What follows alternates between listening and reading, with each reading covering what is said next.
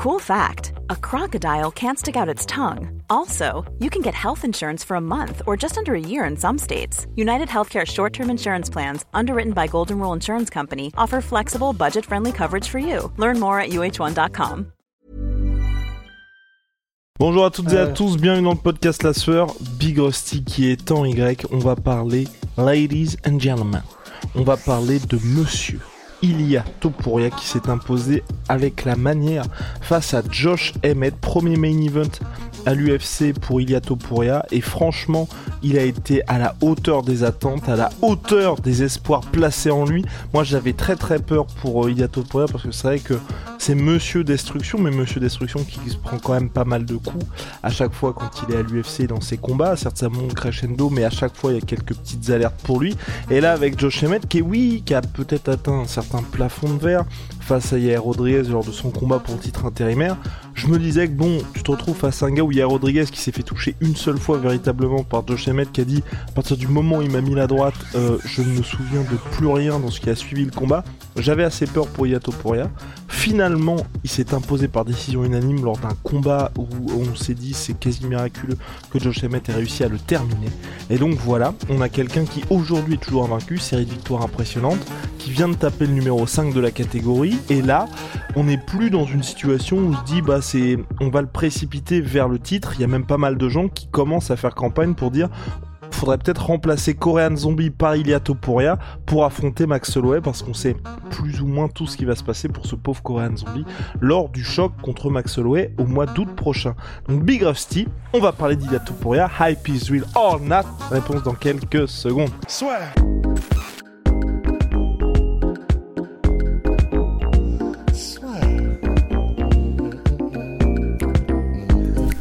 Paris sur le MMA avec une Ibet. Quelle sera l'issue du combat? Une soumission?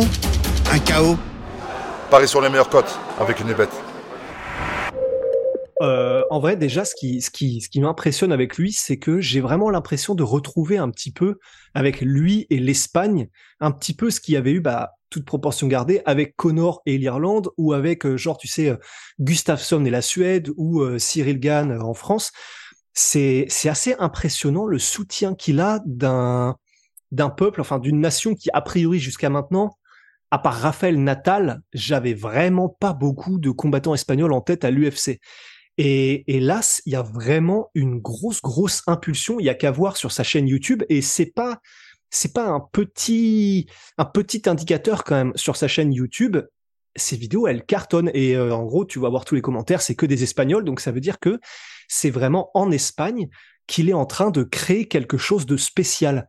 Et déjà, rien que ça, je trouve ça super intéressant parce que ça, c'est déjà, tu sais donc qu'il y a une espèce de socle où il va y avoir des gens. D'ailleurs, il a dit lui-même que s'il combattait Max Holloway, il aimerait bien le faire en Espagne et amener pour la première fois l'UFC en Espagne. Et s'il y arrivait, ce serait impressionnant et ce serait vraiment un peu comme, euh, ben, pas dit Pimblet, même s'il était censé s'affronter, mais tu vois, quelqu'un qui est capable de tenir sur ses épaules un événement complet de l'UFC ben, je pense que Topuria, il pourrait y arriver sans problème en Espagne, maintenant, déjà, entre guillemets.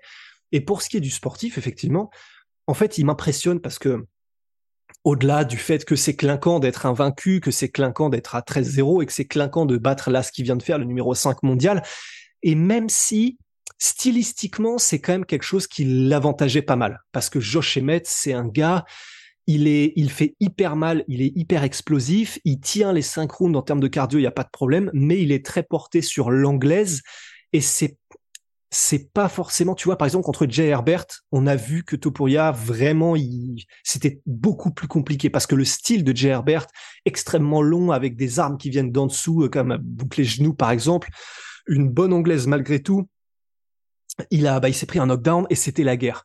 Là, contre Josh Emmett, qui était un plus petit gabarit, quelqu'un d'explosif et qui utilise beaucoup l'anglaise, mais qui est pas forcément le plus technique des strikers non plus, même uniquement avec ses points.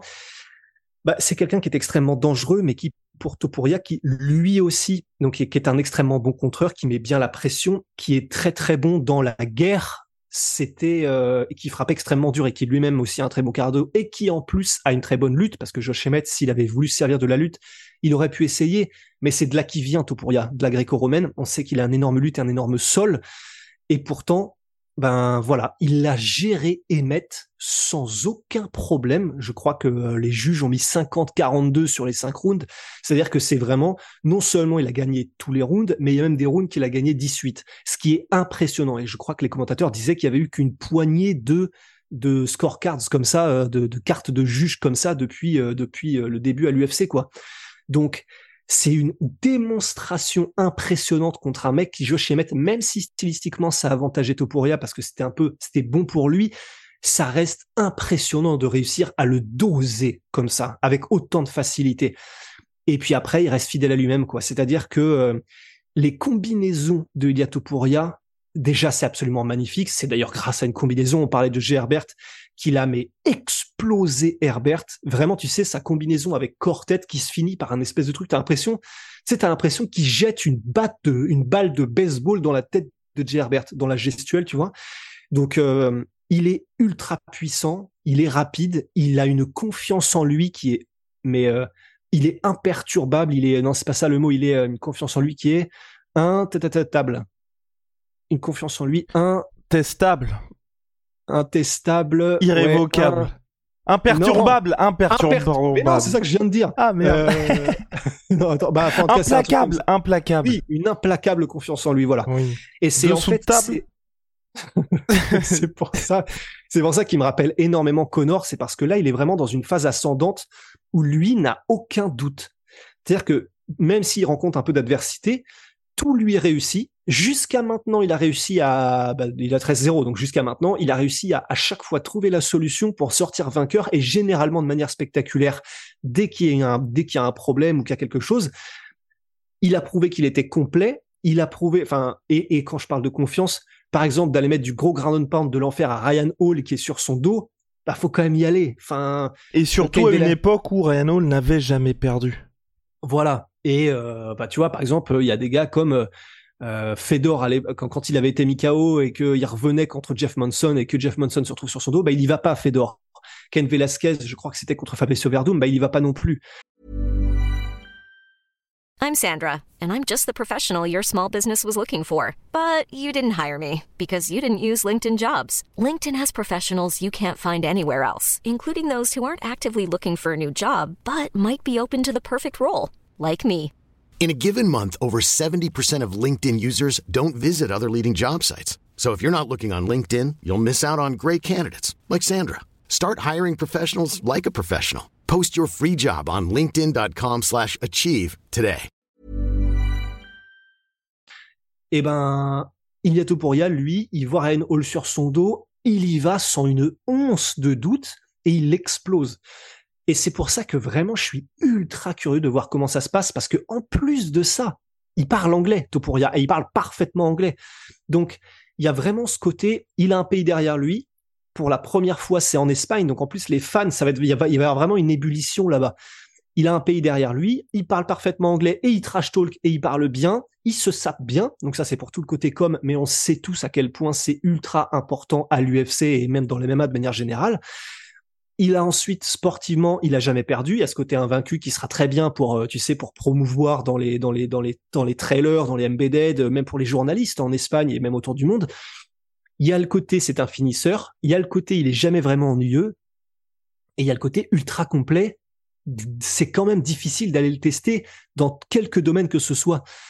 Et c'est pour ça que on va voir. Là, il a parlé de Volkanovski en mode je me le farcis au round 1. Alors, la phrase exacte, c'était je pense que je peux le finir au round 1. Et sinon, je pense que je peux le battre sur les 5 rounds s'il faut. C'était pas que genre je vais le niquer au round 1 et c'est tout. Mais ça démontre vraiment, et je pense qu'il le croit lui-même, enfin, quand t'es, euh, quand t'es sur une telle montée, ben, je pense effectivement qu'il est dans une période euh, qui est la plus intéressante pour moi et on en parle souvent, tu vois, qui est la période ascendante pour un jeune combattant invaincu et dont tu sais qu'il a les compétences pour aller loin. C'est là que c'est le plus fascinant parce que la confiance elle est au, elle est au top et du coup il n'hésite jamais dans les combats, ce qui fait que c'est vachement intéressant que ce soit au sol, en lutte, etc. Il a toujours cette demi seconde d'avance parce que pas de doute. Et, et ouais, et je suis très très curieux de voir la suite. Et Max Holloway, franchement, je signe tellement plus vite que pour le Korean Zombie Même chose de mon côté, Big Rusty. Même chose de mon côté. Je suis toujours pas complètement dans le hype train non plus, il y parce qu'il continue de me faire un petit peu peur. Et c'est vrai que c'est le problème aussi de cette catégorie euh, featherweight qui est pas si, comment, pas si dense que ça. Où c'est vrai que rapidement, quand vous êtes un espoir, on attend vraiment que vous soyez au top du top avant soit d'avoir Max, soit d'avoir euh, Volkanovski. Peut-être il y a Rodriguez aujourd'hui, mais c'est vrai que là aujourd'hui le problème pour moi, il y je mets vraiment en dessous des deux, parce que même tu vois qu'il affronte un Quoique, Max, ça pourrait être assez sympa. Un... Oh, le gars qui avait perdu contre Max Holloway, justement, qui s'était pris aussi, lui, un 50 Calvin Qatar Ouais, Calvin Qatar, ça pourrait être assez sympa. Mais, euh, mais c'est vrai qu'en tout cas, aujourd'hui, il y a il est vraiment juste derrière. Même le combat contre, euh, c'était Evloef, là, où, justement, il y a Topuria lui a répondu sur les réseaux sociaux. Au regard de ce qui s'est passé lors de sa dernière sortie, certes, c'était un super short notice pour lui, mais je ne sais pas trop. Euh, peut-être pour patienter aussi, ce que tu peux faire, c'est un combat en lightweight contre Paddy Pimblet, même si j'ai plus du tout envie de le voir pour Paddy Pimblet. C'est juste intéressant pour dire c'est une autre catégorie de poids. Voilà. Ouais, mais... Bah, ce qu'il a déjà fait du coup contre Jay Herbert, parce que c'était en lightweight, je crois. Ouais.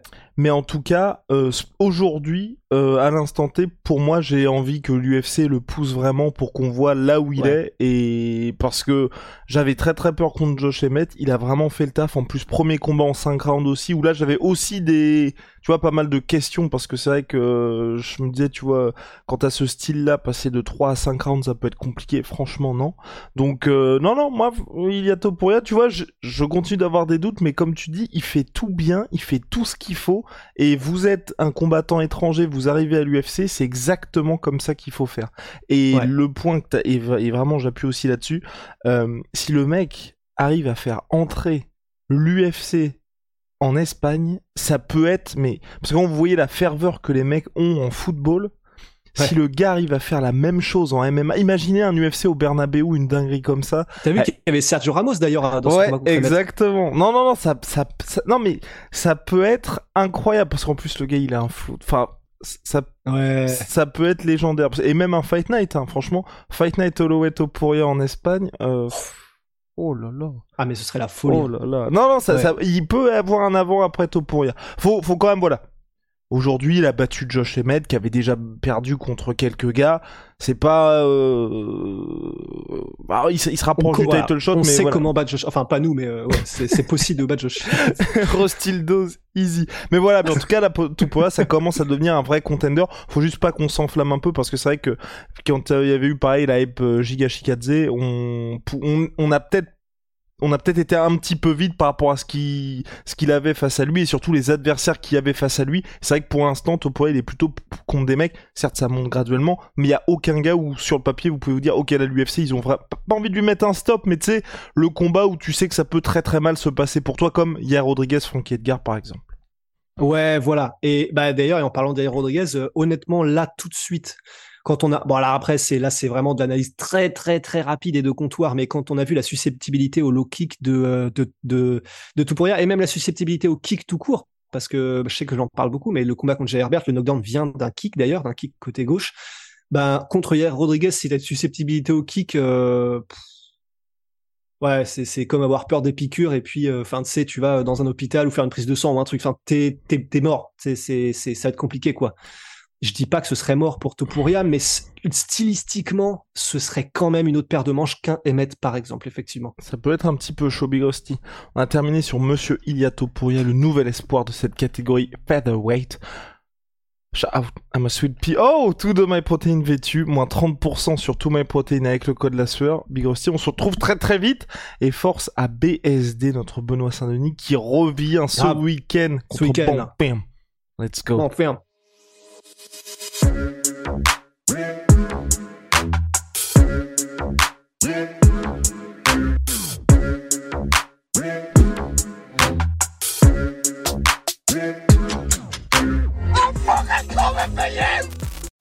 Et voilà, c'est la fin de votre épisode du podcast La Sueur. Si ça vous a plu, n'hésitez pas à nous mettre les 5 étoiles sur Apple Podcast ou sur Spotify. Vous pouvez aussi nous laisser un petit commentaire, ça nous aidera beaucoup. Et si vous voulez aller plus loin avec nous, vous tapez La Sueur sur toutes les plateformes ou sur les réseaux sociaux, vous nous trouverez. Et là, vous nous écoutez très certainement en audio on est aussi en vidéo sur YouTube, mais également sur Snapchat. Là encore, vous tapez la sueur et on sera là. Merci de votre fidélité et à très vite pour de nouvelles aventures.